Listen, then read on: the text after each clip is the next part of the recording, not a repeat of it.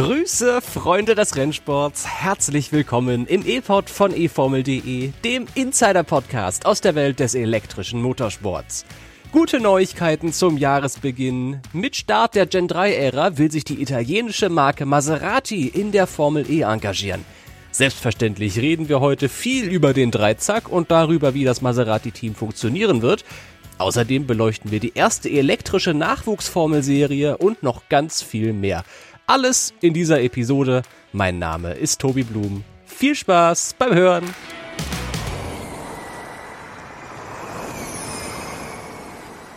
Na, da sage ich mal, buongiorno a tutti. Herzlich willkommen, E-Pod Folge 235 und wir haben in der letzten Woche die Knaller News des Jahres gehabt. Vielleicht auch nur des Monats. Ich weiß nicht, was in den nächsten elf noch passiert. Aber, Tobi, das war doch mal eine richtig starke Nachrichtenwoche für die Formel E. Guten Tag erstmal. Einen wunderschönen guten Tag in die Runde. Ich habe mich ja, also es bahnte sich so ein bisschen an, diese Geschichte von Maserati und dem Formel E Einstieg, aber irgendwie war die Freude dann doch groß, dass die Formel E endlich mal gute Nachrichten bekommt. Und vielleicht ist das ein bisschen zu viel des Guten, aber es fühlte sich echt an, seit dem Mercedes-Ausstieg oder der Ankündigung des Mercedes-Ausstiegs vielmehr, dass die Formel E mal richtig gute Nachrichten dringend brauchte. Und ich glaube, die hat sie jetzt mit dieser Einstiegsankündigung gefunden. Das definitiv. Ähm, ich finde, das hat allerdings auch schon eine deutlich längere Vorgeschichte. Es nahm in meinen Augen seinen Anfang mit dem Ausstieg oder mit der Ausstiegsankündigung von Audi und BMW. Das war ja schon im Dezember 2019. Und ähm, bei all den interessanten Geschichten, die wir im Jahr 2021 hatten, ähm, das Jahr geht mit Sicherheit nicht als sonderlich äh, Positives in die Formel E-Geschichte ein. Wir hatten ja äh, bei unserem Jahresrückblick da auch schon mal ein paar Themen angesprochen. Aber wie gesagt, äh, ich finde es eine sehr gute Sache für die Formel E, dass jetzt tatsächlich das neue Jahr mit einer so positiven Nachricht beginnt und das lässt einen doch optimistisch auf die Zukunft und auf das äh, noch im Beginn befindliche Jahr äh, Mist. Wie habt Was ihr das angefangen? Wie habt ihr das angefangen, genau. Also wir, wir freuen uns einfach aufs Jahr.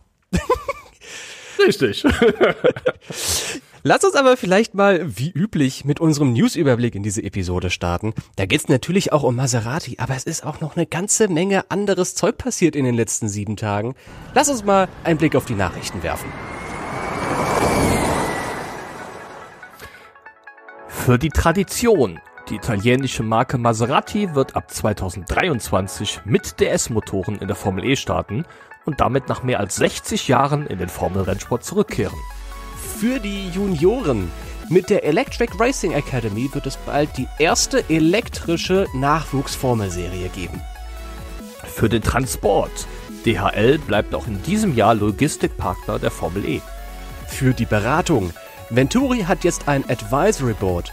Dem gehört vorerst unter anderem neben Geschäftsführerin Susie Wolf auch der HPE-Präsident Antonio Neri an.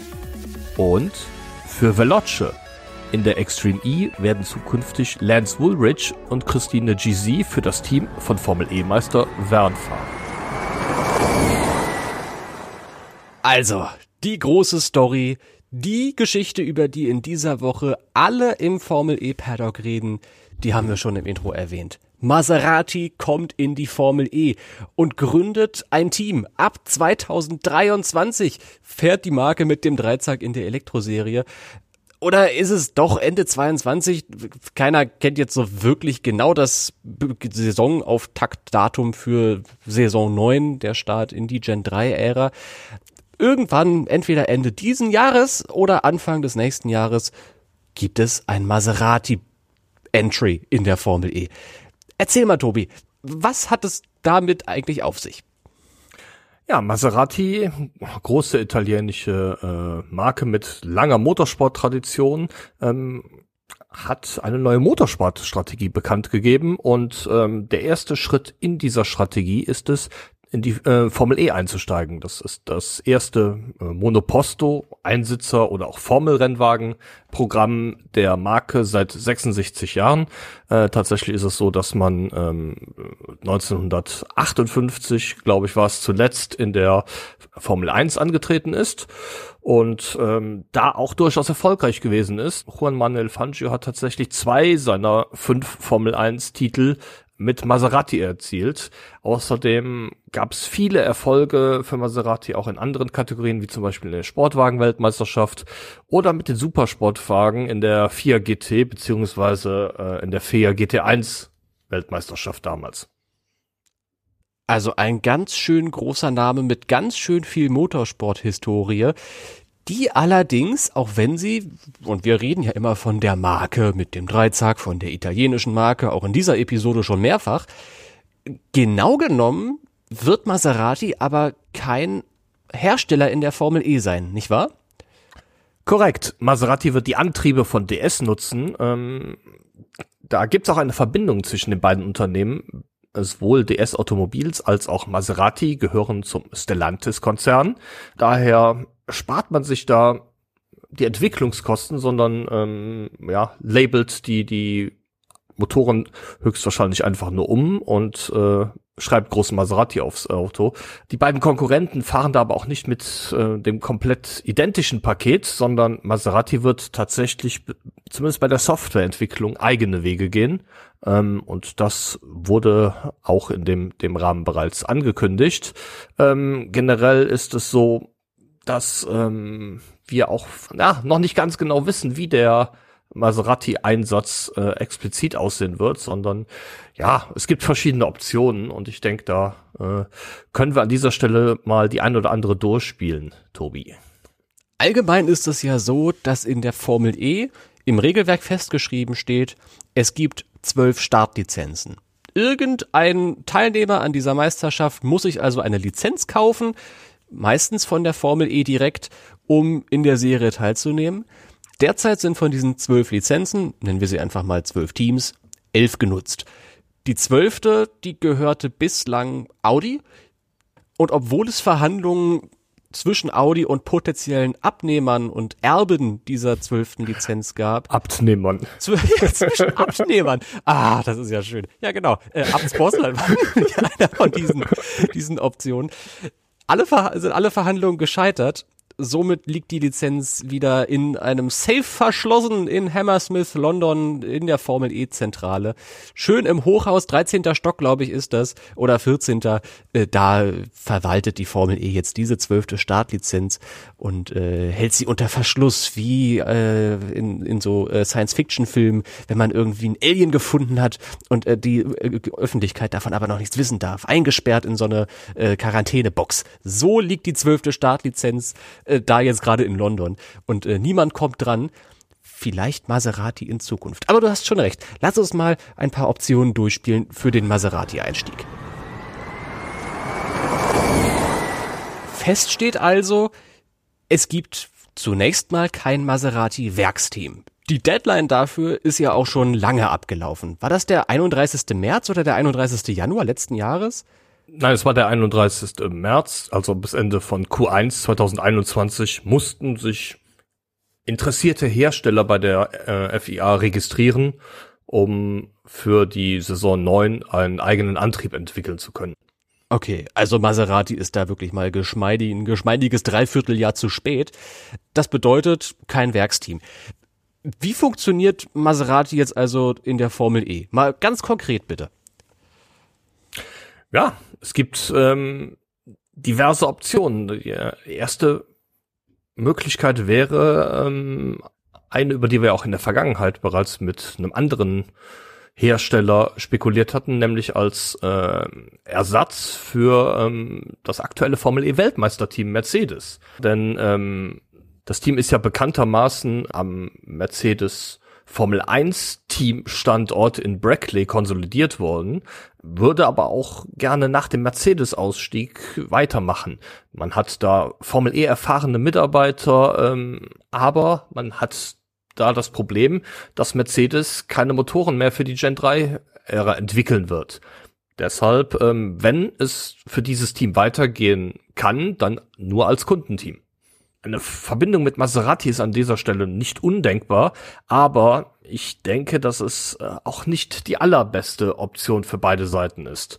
Stattdessen wird aktuell bereits darüber spekuliert, dass ähm, eine mögliche Zusammenarbeit mit Jaguar stattfinden könnte und ähm, ja, dass da ähm, vielleicht sogar ein Satellitenteam aufgebaut wird, so wie das in der Formel 1 bei Red Bull und Alpha Tauri der Fall ist. Das ist eine Option, die aktuell diskutiert wird. Auf der anderen Seite ist allerdings Mercedes nicht das einzige britische Formel E-Team, das ähm, auf der Suche nach einem Antrieb ist, ja, sondern wir haben dann noch einen weiteren Kandidaten, der aktuell mit Audi-Motoren äh, an den Start geht. Audi entwickelt ja auch keine Gen 3 Antriebe. Das ist jetzt äh, das vormalige Virgin-Team, das jetzt Envision Racing heißt. Ich muss mich selber immer dran erinnern, äh, wie das Team denn jetzt genannt wird. Envision Racing soll tatsächlich ebenfalls ein heißer Kandidat für eine Jaguar-Kooperation sein. So, dann stehen wir aber vor dem Problem. Theoretisch wäre es denkbar, dass Jaguar zwei hochkarätige Kundenteams hat theoretisch. Ähm, in der Praxis halte ich das aber für, für eher unwahrscheinlich, ähm, dass man sich da so viel aufhalsen will an dieser Stelle. Ähm, daher weiß ich jetzt nicht, ob die äh, Envision-Lösung vielleicht die etwas äh, wahrscheinlichere ist ähm, als die Zusammenarbeit mit äh, Mercedes. Was allerdings auch auffällt, äh, Daimler ist ja Besitzer von Mercedes, der, ähm, die, das Unternehmen hat seine Anteile bei Aston Martin ähm, aufgestockt oder will sie aufstocken auf bis zu 20 Prozent. Hat vielleicht relativ wenig auf den ersten Blick mit der ganzen Geschichte zu tun, aber da schwingt ja immer noch die Marke Lagonda mit, die ja die neue Elektromarke von Aston Martin werden soll. Und wir hatten es ja auch schon mal erwähnt, der Head of Communication and Global Marketing von Aston Martin ähm, ist in der Formel E nicht ganz unbekannt. Der war nämlich äh, fünf Jahre lang Kommunikationschef bei der Formel E, Renato Bisignani. Mhm. Ich finde auch um Lagonda wurde das erstaunlich still. Damals in Berlin, ich weiß noch, als das so durchs Fahrerlager waberte, dieses Gerücht des Mercedes-Ausstiegs, das dann kurz nach dem EP tatsächlich äh, bestätigt wurde, da schwang auch immer gleich der Name Lagonda mit oder wenigstens Aston Martin mit. Und seitdem habe ich zumindest on the record nichts mehr gehört von Lagonda. Ich kann also tatsächlich keinen aktuellen Zwischenstand euch geben zum Thema Team Brackley, wie ich es jetzt mal nennen möchte, weil Mercedes wird es ja wirklich nicht mehr sein, äh, und Lagonda. Eventuell bahnt sich da nochmal irgendwie eine Maserati-eske Geschichte in den nächsten elf Monaten an. Ich könnte mir nämlich tatsächlich vorstellen, dass es in ähnlicher Form wie Maserati und DS jetzt ein Formel E-Team starten wollen, auch eine ähnliche Kooperation geben wird zwischen Team Brackley und einem Hersteller, der dann allerdings unter dem Banner von irgendeinem anderen großen Namen laufen könnte. Vielleicht ist es Lagonda, vielleicht ist es Jaguar, aber du hast recht, eigentlich Envision Racing ist schon eine ganz gute Option. Die haben ja auch wirklich alle Motorenpartner durchgespielt. Ne? Äh, mit DS angefangen als Virgin, dann waren sie Audi, jetzt brauchen sie für die Gen 3 Ära einen neuen Motorenpartner. Jaguar ist sicherlich keine schlechte Option, wobei man da sagen muss, für niemanden ist Jaguar eine schlechte Option. Also das Budget, was einerseits bei Jaguar liegt, andererseits das sportliche Commitment zur Formel E, das bei Jaguar Land Rover liegt, das sucht in der Formel E fast seinesgleichen. Bei DS Automobil sehe ich noch so ein ähnliches Commitment, so eine Zukunftsperspektive. Ähm, das soll jetzt kein Urteil in Richtung Nissan sein oder Porsche sein, aber auf der anderen Seite steht halt Porsche, die gesagt haben, bis 2024 bleiben wir auf jeden Fall drin, danach gucken wir mal. Bei Jaguar habe ich das Gefühl, die sind auch längerfristig in der Formel E dabei. Ich weiß, berühmte letzte Worte, aber für Kundenmannschaften wie Envision, wie Team Brackley, wie Dragon, die wohl auch einen Hersteller suchen, wie Andretti, habe ich die schon erwähnt, weiß ich nicht. Ist Jaguar immer eine gute Option auf jeden Fall. Müssen wir mal sehen, äh, wer da am Ende wen beliefern wird. Wir werden es erfahren in gar nicht allzu weiter Distanz. Denn gestern, am 15. Januar, ist die Frist abgelaufen für Kundenbelieferungsverträge zwischen Konstrukteuren und Kundenmannschaften für das nächste Jahr. Maserati hat allerdings noch andere Optionen in die Formel E einzusteigen. Und da kommt immer wieder der Vorschlag auf von einer Kooperation mit dem monegassischen Team Venturi. Momentan Mercedes Kundenmannschaft, aber genauso wie Envision den Audi-Partner verliert und Andretti den BMW-Partner verliert, wird Venturi im nächsten Jahr den Mercedes-Partner verlieren und ist deswegen auf der Suche nach einem neuen Motorenpartner. Könnte nicht vielleicht dieses DS-Hardware-Paket mit der Maserati Software für Venturi interessant sein? Grundsätzlich ja, denn das DS-Antriebspaket ist mutmaßlich nicht das schlechteste äh, verfügbare. DS hat jahrelange Erfolge äh, vorzuweisen in der Formel E. Auch für Maserati wäre es durchaus vorteilhaft, dass man ein, ein Einsatzteam bekommt, das sehr viel Formel E Erfahrung hat. Ja, sowohl als ähm, ja, ich, ich nenne es mal Pseudo-Werksteam, als man äh, vor der Mercedes-Ära ähm, den von ZF entwickelten Antrieb eingesetzt hat. Ähm, man hat Rennen schon gewinnen können und äh, ja, äh, jetzt mit Edo Matara ähm, auch den Vize-Weltmeister der abgelaufenen äh, Formel E-Saison gestellt. Das wäre durchaus Vorteil, vor allen Dingen muss man dann auch mal sagen, dass da kurze Wege sind. Ja, DSS sitzt in Frankreich, äh, Maserati sitzt in Italien. Was liegt da ziemlich in der Mitte? Monaco. Monaco. ja, ähm, auch wenn das äh, vielleicht eher eine, eine sentimentale als tatsächlich eine, eine Verbindungsmöglichkeit aus wirtschaftlichen äh, äh, Gründen ist. Aber ähm, denkbar wäre das äh, in der Tat an dieser Stelle. Vielleicht erklärt das auch so ein bisschen diese Zurückhaltung von Jerome D'Ambrosio. Ich weiß nicht, wer ihn gefragt hatte in Valencia. Es war in der offiziellen Pressekonferenz der Teamchefs und Chefinnen. Und damals wurde D'Ambrosio darauf angesprochen, auf genau dieses Thema. Mensch, ihr sucht doch für 2023 einen neuen Motorenpartner. Wie sieht's denn da aus?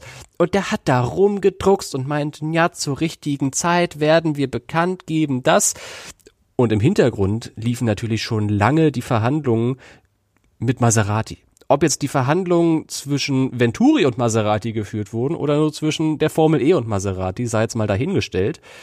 Aber vielleicht wusste D'Ambrosio in diesem Moment schon etwas mehr über seine Motorenzukunft, ich gehe fest davon aus zumindest, äh, als er äh, der Öffentlichkeit preisgeben wollte.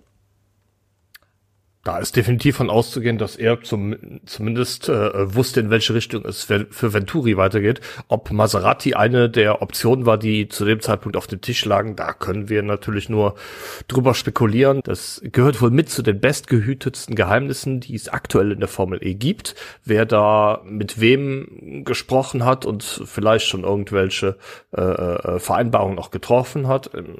Wie du schon sagtest, die Deadline ist abgelaufen. Und ähm, ja, äh, ich denke, dass wir da im Laufe des Frühjahrs die ein oder andere, die ein oder andere Kooperation äh, äh, ähm, bekannt gegeben bekommen zwischen einem der zukünftigen Kundenteams und den Herstellern, die sich zur Gen 3 Ära committed haben. Und dann besteht noch die Option, dass der Maserati-Einsatz einfach in der Familie bleibt die Geschichte um diese Tachita-Zukunft, die ist auch eine ohne Ende, oder? Seit über einem halben Jahr druckst Tachita rum und die Gerüchte deuten darauf hin, dass es wirklich größere Finanzprobleme bei diesem Rennstall gibt, der momentan die Einsätze von DS Automobils in der Formel E durchführt. Was hältst du denn von der Option, dass Maserati wirklich einen eigenständigen Einsatz in der Formel E führen wird, als Nachfolger von diesem Tachita-Team sollte es keine Lösung geben für diese Finanzprobleme. Das wäre eine denkbare Option.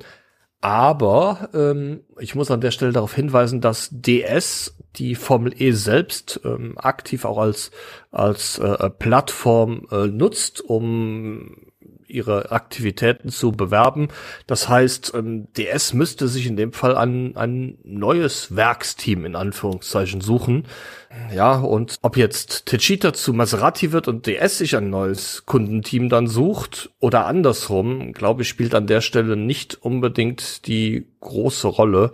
Ähm, DS hat sicher auch ähm, erst vor dieser Saison ähm, etwas mehr eingebracht in der DS Techita äh, Kooperation und stellt jetzt den für diese Saison neu vorgestellten Teamchef Thomas Chevauché. Ähm, und das deutet eigentlich darauf hin, dass DS äh, etwas intensiver mit äh, Techita zusammenarbeitet und ob man dann jetzt nach ähm, einem Jahr mit dem DS Motorsportchef als äh, Teamchef dann sich einen neuen Partner suchen will, um der Konzernschwester Maserati dann das äh, Techita-Team zu überlassen, in Anführungszeichen, finde ich, ist eine sehr gewagte Spekulation. Die Frage ist halt, ob DS mehr mit Tachita zusammenarbeiten will oder ob sie mehr mit Tachita zusammenarbeiten müssen. Denn natürlich hat DS Bock, den eigenen Motor in der Formel E zu sehen. Aber wenn das Einsatzteam nicht funktioniert, könnte ich mir ein Szenario durchaus vorstellen, in dem DS zähneknirschend sagt, ach komm, damit der Einsatz immerhin irgendwie läuft und wir irgendwas zu feiern haben, müssen wir halt mehr unterstützen, haben aber eigentlich nicht so viel Bock darauf, jetzt hier noch die operative Funktion von Tachita zu übernehmen. Also ich bin mir nicht so sicher, ob die beiden auch in 2023 tatsächlich noch zusammenarbeiten werden. Das ist ja immer leicht gesagt, ne? Das ist Tachita ist das Werksteam und das Einsatzteam von DS. Aber es ist eben nicht so wie bei Jaguar. Die haben zwar auch ein Einsatzteam, das ist im Grunde genommen ein Ableger vom Formel 1 Team Williams, aber diese Williams-Rolle ist sehr, sehr klein. Und es ist wirklich die Jaguar-Mannschaft. Oder nehmen wir Porsche. Porsche Motorsport hat kein Einsatzteam im klassischen Sinne. Porsche ist Porsche und nicht irgendwie Porsche in Kooperation mit irgendwem. Das ist bei DS und Tachita anders. Das sind zwei Parteien und da kann man auch mal durchwechseln. Zur Zukunft vom Team Tachita sehe ich im Grunde genommen zwei Optionen, die du gerade auch schon gut angeschnitten hast. Option A ist, Tachita wird von DS einverleibt, so ein bisschen wie HWA bei Mercedes einverleibt wurde, beim Formel E-Programm zumindest. Und Option B ist, dass DS tatsächlich ein eigenes Werksteam gründet, im Stil von Jaguar und Porsche. Und dass DS Automobils dann ein eigener Einsatz in der Formel E sein wird, ohne den Tachita-Zusatz, weil die jetzt so viel lernen in diesem einen Jahr, wie man operativ ein Formel E-Team leitet. Keine Ahnung, wie das äh, geschehen wird. DS würde in dieser Option jedenfalls ein eigenes Werksteam gründen.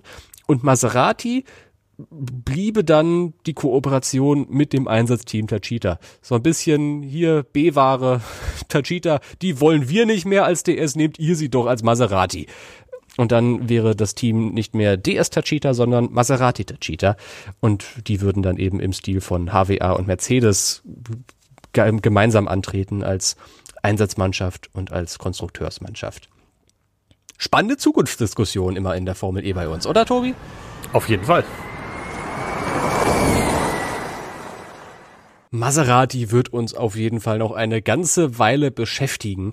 Da bin ich mir ganz schön sicher, denn in den kommenden Wochen und Monaten werden immer mehr Details ans Licht der Öffentlichkeit kommen und damit steigt auch die Vorfreude einfach auf den Einstieg. Entweder, wie gesagt, Ende diesen Jahres oder Anfang nächsten Jahres und dann ist Maserati dabei. Während wir auf die nächsten Italien-News warten, blicken wir einfach in eine andere Zukunftsrichtung und zwar auf die Electric Racing Academy, Tobi. Um die wurde es ja jetzt länger still. Dafür gab es in der vergangenen Woche umso größere Neuigkeiten für besagte Nachwuchsserie. Was ist passiert? Korrekt, Tobi. Die ERA, wie sie abgekürzt wird, hat bekannt gegeben, äh, ihre Debütsaison im im kommenden Jahr, im aktuellen Jahr natürlich, äh, wir sind ja schon im neuen Jahr, ähm, ihre Debütsaison im aktuellen Jahr im Rahmen der ähm, FIA ETCR auszutragen, die bislang Pure ETCR hieß. Ähm, man wird ähm, da nicht jedes äh, Rennen ähm, begleiten. Ja, ähm, beim Saisonauftakt, der im französischen Po stattfindet, wird die ERA beispielsweise nur äh, Tests durchführen und das Saisonfinale in südkoreanischen Inje wird man an der Stelle auch auslassen. Aber die fünf anderen Termine wird man gemeinsam bestreiten. Also die ERA im Rahmenprogramm der ETCR. Das ist einmal ein Straßenrennen in Istanbul. Ähm, kurzer Hinweis an der Stelle. Das ist übrigens im letzten E-Pod im Quiz falsch benannt worden. Das äh, Rennen in Istanbul findet auf einem Straßenkurs statt und nicht auf der ähm, offiziellen äh, permanenten Rennstrecke in Istanbul Park.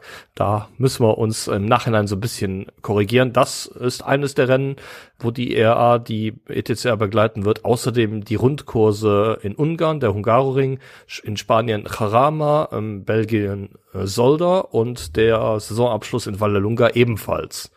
Ähm, Eurosport zeigt, ich glaube jeweils am Dienstag sind das die Highlights der ERA-Rennen. Und Live-Übertragungen soll es über die offizielle Webseite der Meisterschaft, glaube ich, auch geben. Äh, nochmal kurz zum technischen Hintergrund. Ich weiß, es sind viele Technik-Nerds bei euch dabei, äh, die das gerne mal mit der Formel E vergleichen würden. Und äh, da sind wir natürlich äh, service-orientiert. Äh, Einheitsautos sind es in der ERA. Äh, mit einer 24 Kilowattstunden Batterie, Spitzenleistung von 130 Kilowatt und Spitzengeschwindigkeit von 210 kmh. Das so als, als groben Rahmen. Die Dinger werden seit zwei Jahren intensivst getestet in Solda in Belgien. Das ist quasi die Heimat dieser Rennserie. Ein, ein kleines belgisches Motorsportprojekt. Und jetzt sagen die Betreiber der Serie und die Betreiberinnen, es ist soweit. Die EAA kann starten. Und zwar zunächst mal als Euro-Serie. Ne? Alle Rennen in Europa. Der Straßenkurs in Istanbul, äh, für die ganz Pingeligen unter euch, ja, der liegt in der europäischen Hälfte der Stadt. es ist also tatsächlich eine Euro-Serie. Aber ich glaube, dieses Euro-Serie stimmt den einen oder anderen vielleicht optimistisch, dass es da Ablegerserien geben könnte. Was glaubst du? Grundsätzlich denke ich, äh, wäre das denkbar. Das ist eine Nach Nachwuchsrennserie. Ähm, bei Nachwuchsrennserien ähm, kommt es auch so ein bisschen, bisschen auf das Thema Kosten an. Die werden daher ähm, ja, nur wenn es sehr, sehr fortgeschrittene Nachwuchsserien sind, tatsächlich international ausgetragen. Ähm, grundsätzlich könnte ich mir ähm, ja, vorstellen, dass es äh, auf lange Sicht gesehen äh, Ableger geben wird. Äh, am wahrscheinlichsten finde ich dann da noch äh, einen asiatischen Ableger, beziehungsweise ähm, ja, äh, wir wissen ja im Moment, wo im Moment das mit das größte Geld in den Motorsport investiert wird, ist äh, Arabien. Ähm, wie gesagt, da könnte ich mir vorstellen, dass da eventuell auch ein Ableger kommen könnte. Ähm, Nordamerika wäre eventuell auch eine Option. Ähm, ja, vielleicht, vielleicht auch Südamerika. Aber das wäre es, denke ich, in meinen Augen. Dann haben wir noch Afrika und Antarktika, dann haben wir alle Kontinente voll. Also es, es sieht so aus jedenfalls, als würde diese ja und Australien und Ozeanien. Ja, ich wollte ich, oh. ich wollte gerade sagen, Tobi, du ja. äh, äh, wenn, wenn, du mal ein Visum für Australien beantragen solltest und äh, man das jetzt gerade gehört hat, äh, das wird dir bestimmt vorbeikommen. Immerhin geimpft bin ich. Ne? Habe ich vielleicht schon mal einen kleinen Vorteil gegenüber diversen Tennis spielenden Menschen. Naja, äh, Thema für wen anderen. Ich finde ja, es ist wirklich allerhöchste Zeit gewesen, so langsam mal für so eine elektrische Junior-Serie, oder? Es gibt die Formel E und die hält die Fahne hoch für den Elektromotorsport. Im letzten Jahr kam die Extreme E dazu und die ETCR dazu. Im vorletzten Jahr gab es schon das erste Moto E-Jahr. Aber all diese Meisterschaften sind ausgelegt für Profis. Und bislang gab es noch keine Junior-Kategorie. Wurde mal Zeit, finde ich. Du auch? Ja, ich bin da so ein bisschen, so ein bisschen gespalten, wenn ich ganz ehrlich bin. Ähm, für mich aus meinem äh, persönlichen Empfinden, auch wenn wir das bei unserer redaktionellen Arbeit natürlich anders handhaben, ähm, für mich ist elektrischer Motorsport nichts Grundlegendes anderes als klassischer Motorsport mit Verbrennungsmotoren. Ähm, sieht man ja auch die Fahrer ähm, äh, äh, legen sich ja nicht speziell auf Elektromotorsport fest, sondern ähm, das sind durchaus auch Fahrerinnen und Fahrer, die ähm, im, mit Verbrennungsmotoren äh, Rennen fahren, auch äh, aktuell immer noch parallel zum Teil zum äh, Engagement in den Elektrorennserien. Aber an und für sich ist es, ähm, denke ich mal, eine auch zukunftsweisende Entscheidung, äh, nicht auf das sterbende Pferd in Anführungszeichen äh, äh, Verbrennungsmotoren zu setzen, sondern dass da auch tatsächlich die Antriebsform mit der mutmaßlich größten Zukunft äh, im Automobilsektor zu setzen, ähm, finde ich, ist äh, eine positive Sache. Und du hast vor ein paar Minuten auch schon den Kostenfaktor angesprochen. Das ist natürlich immer eine der größten Hürden im Nachwuchsmotorsport. Egal, ob da jetzt ein Elektromotor im Heck sitzt oder ein Verbrennungsmotor. Motorsport ist halt einfach mal eine sehr teure Sportart. Und es ist auch aus einer sozialen Perspektive, glaube ich, einigermaßen wichtig, dass Rennsport zugänglicher wird für große Nachwuchstalente. Ich will mir gar nicht vorstellen, weil mir wird da immer ganz schauderig, wenn ich daran denke, wie viele großartige RennfahrerInnen es schon gegeben hat, die es allerdings nicht weiter als Formel 3 geschafft haben, vielleicht sogar Formel 4, weil das Budget dann irgendwann ausging. Und ich stelle mir vielleicht ein bisschen zu romantisch vor, wie die ERA eine Rolle dabei spielen kann, denn eine ganze Saison in der ERA kostet voraussichtlich nur ein paar tausend Euro, die muss man erstmal zusammenkriegen. Und es gibt auch so eine, so eine geplante Ablegerserie, mal fürs Verhältnis vielleicht, äh, den ERA Cup für UniversitätsstudentInnen und äh, Schulprojekte vielleicht auch. Und da kostet ein Auto inklusive Batterie und Chassis und Reifen nur dreieinhalbtausend Euro. Und das ist im Motorsport wirklich Peanuts. Und meine romantische Vorstellung ist eben, dass die ERA Nachwuchstalente an den elektrischen Motorsport heranführen kann, die sich auf einer Bühne wie Eurosport und der ETCR präsentieren können und damit ihr Portfolio einfach erweitern können, so dass wir irgendwann nicht mehr den großen Formel E Talentnachwuchs in der Formel 2 finden müssen, der sich äh, über mehrere Jahre und vor allem halt über mehrere Millionen Dollar im Motorsport hochgearbeitet haben muss, um überhaupt mal auf das Radar der Formel E Teams zu kommen. Äh, meine romantische Vorstellung ist, dass die ERA dabei unterstützen kann, Nachwuchstalente eben zu präsentieren und Teams zu zeigen, dass es junge FahrerInnen gibt, die sich gut schlagen können mit elektrischer Antriebstechnologie. Planst du denn, die Rennen zu gucken, Tobi? Grundsätzlich werde ich mir auf jeden Fall ansehen, ob ich tatsächlich jedes äh, der zehn Rennen, die stattfinden werden, auch angucken kann. Kann ich jetzt an der Stelle noch nicht sagen, weil es mit Sicherheit nicht meine Top-Priorität wird, aber klar, äh, reingucken werde ich auf jeden Fall. Du gibst dir immer so schöne eigene Stichwörter. Reingucken tun wir auch durch und in Tobis Teleskop. Ich bin mal richtig gespannt. Zweites Teleskop dieses Jahr. Was ist dabei? Die E-Pod-Serie mit den besten Nebengeschichten aus der Formel E. Maserati steigt in die Formel E ein. Wir hatten das Thema eben schon und die Formel E zeigt Teaser-Fotos des Gen 3 Autos mit dem Maserati-Logo drauf. Anders als allerdings bei den allerersten Gen 3 Teaser-Fotos, die wir im Dezember hatten, hat die Rennserie dieses Mal jedoch offensichtlich vergessen, mindestens ein Foto so zu schwärzen, wie das im Dezember noch der Fall war. Das Ergebnis mit einem Bildbearbeitungsprogramm konnte ein Reddit-User anschließend der Fahrzeugaufnahme einige, Teil, einige Details mehr entlocken, als das bislang der Fall war. So richtig viel erkennt man darauf jedoch immer noch nicht. Was zu der Frage führt, war das vielleicht sogar Absicht? Oh, also du witterst du eine Verschwörung und äh, darauf, dass die äh, Formel E gewartet hat, dass ein aufmerksamer Reddit-User Bilder aufhält? Ich würde es nicht Verschwörung nennen, sondern dass es doch mit zum Marketing gehört, nach und nach immer so ein klein bisschen mehr an Informationen durchsickern zu lassen, ähm, von für die Leute, die händeringend danach suchen, noch mehr Infos zu bekommen. Und ähm, ja, äh, auf die Art und Weise verbaut man sich ja auch nichts, sondern wie gesagt, wenn da jemand wirklich äh, Wert drauf legt, dann bekommt er die Möglichkeit, ein etwas genaueren Blick drauf zu werfen. Aber wie gesagt, es ist ja jetzt nicht so, dass man mit Auffällen auf einmal das komplette Gen 3 Auto da äh, vor sich sieht, äh, mit allen Details, sondern ähm, ja, man sieht einfach nur ein klitzekleines bisschen mehr. Ihr könnt euch gern in die aktuelle Kapitelmarke hineinklicken. Da habe ich den Link äh, hineingepostet aus dem Formel E Subreddit. Gruß an Bennett Baraka, der das äh, getan hat. Ähm, ich finde, also ja, es ist heller und man sieht mehr. Ich bin nämlich einer dieser Menschen, die Wert darauf legen, Informationen zu, zu, zugefüttert zu bekommen. Und wie so eine Ziege im Streichelzoo füttert man mir immer kleine Dinge zu und am Ende bin ich trotzdem fett. Ähm, ich glaube, so verhält sich das bei mir und dem Gen 3 Auto. Ich bin immer noch nicht ganz überzeugt von dem Ding also auch wenn ich jetzt diese aufgehellten Bilder gerade vor mir sehe und wie gesagt, ihr könnt das auch gerne tun, indem ihr auf die Verlinkung in der Kapitelmarke klickt.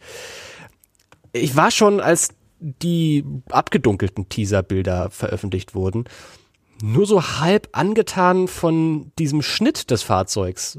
Ja, sieht aus wie ein Pfeil und ist ganz spitz vorne, aber das sieht irgendwie, das ist so gemein, aber es sieht ein bisschen unförmig aus, dieses Gen 3 Auto in diesen aufgehellten Bildern. Ich denke, wir werden an der Stelle höchstwahrscheinlich abwarten müssen, bis das es, ähm, da noch tatsächlich mal Bilder bei Tageslicht gibt, um das äh, wirklich beurteilen zu können.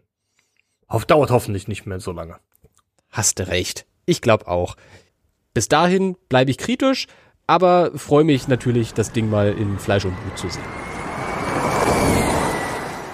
Und wir quizzen jetzt mal eine Runde. Grid Dummies heißt diese Rubrik. Wir beiden, Tobis, haben drei Fragen vor dieser Episode vorbereitet. Stellen sie uns, sammeln dabei Punkte. Ihr dürft an den Audio-Empfangsgeräten mitraten. Und am Ende sind wir hoffentlich alle ein bisschen klüger. Meine erste Frage für dich heute bezieht sich auf welches Thema sonst als Maserati. Die Marke Ui. mit so viel Historie im Rennsport. Das war ja auch eine Aussage vom Maserati-Chef, ist in unserer DNA verankert, Autorennen. Seit geraumer Zeit fährt Maserati ja Motorsport-Events, hat allerdings eine kleine Pause jetzt gehabt, seit Mitte der oder Anfang der 2010er Jahre. In welcher Fahrzeugklasse und bei welchem Rennen gewann Maserati im Jahr 1926 denn ein erstes internationales Motorsport-Event? Weißt du das? Oh, also, ähm, das ist eine, eine gute Frage. Es äh, müsste ungefähr 100 Jahre her sein. Das Rennen war mit Sicherheit die Targa Florio in Italien. Ähm, aber in welcher Klasse? Nee. Kann ich, kann ich dir, kann ich dir leider nicht beantworten. Sorry. Na gut. Dann gibt's einen halben Punkt immerhin für die richtige Targa Floria Rally. Die Lösung zu dieser Quizfrage findet sich auf Instagram, äh, eformel.de, da findet ihr uns. Und äh, da gibt es einen kleinen Rückblick in die Geschichte von Maserati. Und da drin steht die Information, dass, Zitat, Firmengründer Alfieri Maserati 1926 die 1500 Kubikzentimeter Klasse der berüchtigten Targa Florio Rally gewann. Okay, ja, schade. Ah, meine erste Frage natürlich. Sorry, ich bin ja dran. Ja, genau. Ähm, diesmal geht es um ein Thema, es wird dich überraschen. Maserati, der italienische Hersteller, äh, kündigt als ersten Schritt einer neuen Motorsportstrategie den Formel-E-Einstieg an. Für die Italiener gibt dieser Schritt durchaus Sinn, denn in Zukunft wollen sie jedes Modell mit einem voll elektrischen Antrieb anbieten. Meine Frage an dich, wann soll das denn nach den aktuellen Planungen der Fall sein? dass Maserati jedes Modell mit einem 100% elektrischen Antrieb anbietet. Wow. Hm. Weiß ich nicht. ähm, Rate. Es muss, glaube ich, relativ bald sein, natürlich. Mit einem 100% elektrischen Antrieb auch. Also oftmals ja, das macht es ja ein bisschen schwerer jetzt, weil oftmals sagen Konstrukteure ja, ich kenne ja den, ist ja ein alter Schuh, zu sagen, wir elektrifizieren unsere Marke und dann sind das alles nur Hybridautos mit einem äh, wirklich zu missachtenden äh, Hybridanteil, aber es ist elektrifiziert. Ähm, Da hatten wir doch jetzt auch einen deutschen Hersteller, der bei einer großen internationalen in Saudi-Arabien ausgetragenen Rallye äh, mit einem 100% elektrischen, ja. äh, mit einem 100% elektrisch angetriebenen Auto äh, äh, teilgenommen hat.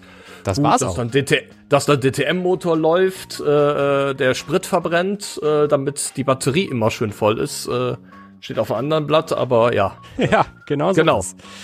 Ja. Also ich glaube, diese Elektrifizierung, egal in welcher Form bei Maserati, die wird optimistisch bis 2025 passieren. Das ist so, ein, so eine schöne runde Zahl und ich glaube, die habe ich auch von Stellantis irgendwo im Kopf. 100% elektrisch, sagen wir zehn Jahre später, 35. Tja, Tobi, der erste Gedanke ist richtig. Ähm, in dem Fall äh, hast du zu viel drüber nachgedacht. Es ist tatsächlich so, dass schon im Jahr 2025 für jedes Modell ein vollelektrischer Antrieb seitens Maserati angeboten werden soll. Mist aber auch. Hätte ich das sind, das dem sind mal drei mehr Jahre noch. zugetraut. Hätte ich dem mal mehr zugetraut. Verdammt. Na gut. Okay, dann gibt's dafür leider keinen Punkt, vermute ich. Ja, ich, da du mir einen halben Punkt für die Targa Florio gegeben hast, gebe ich dir auch hier einen halben Punkt. Okay. Äh, dann bleibt's fair. 0,5 zu 0,5. Zu 0,5. Okay, äh, Fragerunde 2 beginnt mit einem Dan Ticktem-Thema. Der hat in der letzten Woche nämlich einen Filmtag absolviert. Ich weiß nicht, ob du den Tweet von Nio gesehen hast dazu. Habe ich. um sich natürlich ein bisschen mehr aufs Formel-E-Auto einzuschießen. Das dürfte sein erstes Mal im Rennauto gewesen sein seit dem Formel-2-Saisonfinale in Abu Dhabi im Dezember. Weißt du noch, für welches Team der Brite in seiner letzten Formel-2-Saison gefahren ist? Das weiß ich, das war Carlin Motorsport. Das ging ja schnell. Gut, Ja, ein Punkt dafür. Eben. Und äh, besonders witzig fand ich, dass äh, Nio so ein bisschen damit Werbung gemacht hat, dass äh, Dan Ticktum zum ersten Mal im Nio gefahren ist und dabei seinen charakteristischen Helm auf hatte. Er, äh, wenn man sich erinnert, in Valencia ist er noch mit einem neutralen Helm gefahren, halt deshalb, weil er wohl nicht so viele Helme besitzt und die bereits auf dem Weg zu, äh, zum Formel zum Formel 2 Rennen waren. Genau das, ja. Richtig. Ja, Tobi, ähm, meine zweite Frage an dich. Äh, der Jakarta Epri fällt aus. Nee.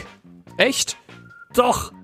Eine von vielen Stories unserer zweiteiligen Glaskugel, in der wir wie in jedem Jahr einen nicht ganz ernst gemeinten Blick auf das vor uns stehende Jahr werfen. Kannst du mir denn die fünf anderen Städte nennen, die in der Vergangenheit bereits im Formel E Rennkalender gestanden haben und in denen die Formel E bislang noch nie gefahren ist? Oh, das ist eine schöne Frage. Oh, da muss ich kurz überlegen. Also, Ich gebe, ich kurz Hinweis, ich gebe dir einen Joker. Also fünf Städte sind es, die im Rennkalender standen. Vier musst du an dieser Stelle nennen. Also zwei fallen mir ganz schnell ein.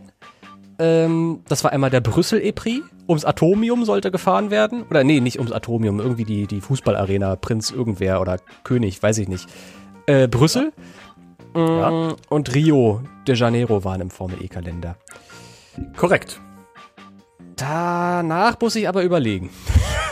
Okay. Ähm, Also Jakarta zählt nicht. Okay. Das äh, mal an dieser Stelle erwähnt. okay.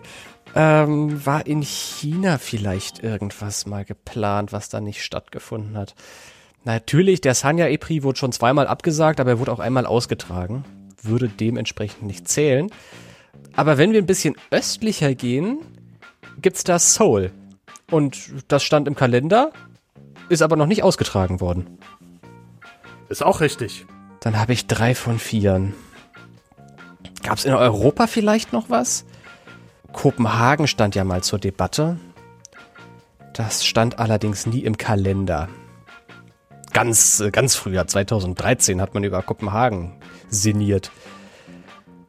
Ähm, Kapstadt, Kapstadt. Ich, bin- ich bin gerade einfach auf in einer geistigen Karte nach Süden gegangen äh, und bin dann in, in Afrika angekommen und dachte, Marokko, ja, Marrakesch. Äh, Kapstadt, äh, genau die gleiche Geschichte wie Seoul.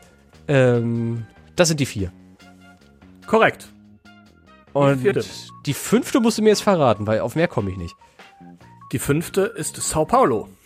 Ach, die auch noch. Neben Rio. Die auch noch. Neben Rio. Rio für Saison 1, Sao Paulo für Saison 5. Wahnsinn. Okay, gut.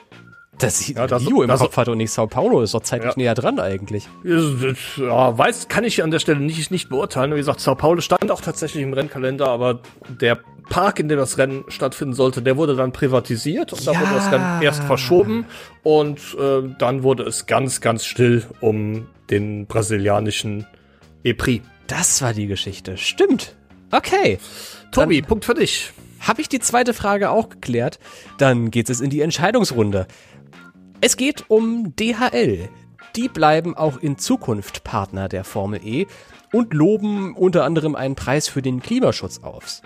DHL ist ja verantwortlich, das klingt jetzt gemeiner, als es gemeint ist, für den Großteil der Formel E-Emissionen, einfach weil die für den Transport der Fracht der Formel E verantwortlich sind. Wie viele Tonnen Equipment transportiert DHL denn für jedes Formel E-Rennen von einem Austragungsort zum nächsten? Ja, Tobi, ich muss dir leider sagen, ich habe bei der Recherche für die Quizfragen vor nicht ganz anderthalb Stunden noch in deinen Artikel geguckt, äh, wo du das beschrieben hast. Ich war über die Zahl zuerst ein bisschen erstaunt, aber als dann klar wurde, dass da zum Beispiel ähm, der TV-Compound mit dazu gehört, äh, also die ähm, Anlagen, die für die TV-Übertragungen ähm, der Formel E zuständig sind, hatte sich das relativ schnell dann re äh, auch äh, äh, wieder relativiert, relativ schnell relativiert, ja. Ähm, es sind 415 Tonnen. Ist relativ richtig, die Antwort. Punkt dafür. Nehme ich. ja, okay, dann Tobi, hast du noch mal die Chance auszugleichen. Ähm, und zwar geht's in meiner letzten Frage um die Electric Racing Academy ERA. Das Thema hatten wir ja eben. Äh, man wird im Rahmenprogramm der ähm, ETCR fahren, haben wir auch schon angesprochen. Ähm, hast einige technische Details der Rennserie genannt. Worüber wir allerdings nicht gesprochen haben, ist, wie groß denn das Fahrerinnenfeld in der Debütsaison sein wird. Also, wie viele Fahrerinnen sollen in der Debütsaison der ERA an den Start gehen? Ich glaube, es sind zehn. Ich, ich muss, glaube ich, gar nicht groß ausholen, weil wir auch vor gar nicht so langer Zeit äh, uns nochmal den ERA-Artikel, ich sag's jetzt einfach, wir haben uns ein bisschen vertan in dieser Episode mit der Information und mussten dann mal einen Schnitt machen und mal kurz was recherchieren. Ähm, und in dem Zuge habe ich in den ERA-Artikel geschaut und bin mir ziemlich sicher, dass zehn Autos geplant sind. Auch diese Antwort ist richtig, Tobi. Dann äh, kann ich äh, präsentieren, dass du 2,5 von drei möglichen Punkten erzielt hast. Ich durfte genau die gleiche Punktzahl haben und ja, damit äh, teilen wir uns den Sieg mal wieder feinbrüderlich. Ja, also, das ist ja, jetzt- also dieses Jahr ist, sind wir sehr freundlich zueinander. Sehr gut. Mal gucken, wann sich hier einer absetzt und dann in der Jahresendwertung äh, vorne liegen wird. Ich habe ja schon Verdacht, dass ich es nicht sein werde. Und jetzt starten wir hinein in den Sonntag. Ich glaube, alles, was zur letzten Woche gesagt werden kann, ist gesagt. Es ist natürlich jetzt äh, langsam aber sicher Zeit, dass wir auch mal über den Diria E-Prix nachdenken und über alles, was in der Formel E-Saison 2022 passieren wird. Dafür ist in der nächsten Episode aber ganz viel Platz, denn wir sind zwei Wochen entfernt und weniger äh, vom Diria E-Prix. Also nächste Woche sind wir zurück an dieser Stelle mit unserer Vorschau. Ich freue mich wie ein Schnitzel. Äh, das wird sehr gut. Endlich wieder Vorschauzeit, Tobi. Ja, ich freue mich auch schon. Die Saison geht endlich los. Dann machen wir für heute das Outro an, sagen Danke fürs Zuhören und danke dir für deine Zeit, Tobi. Wir hören uns nächste Woche. Alles klar, ciao.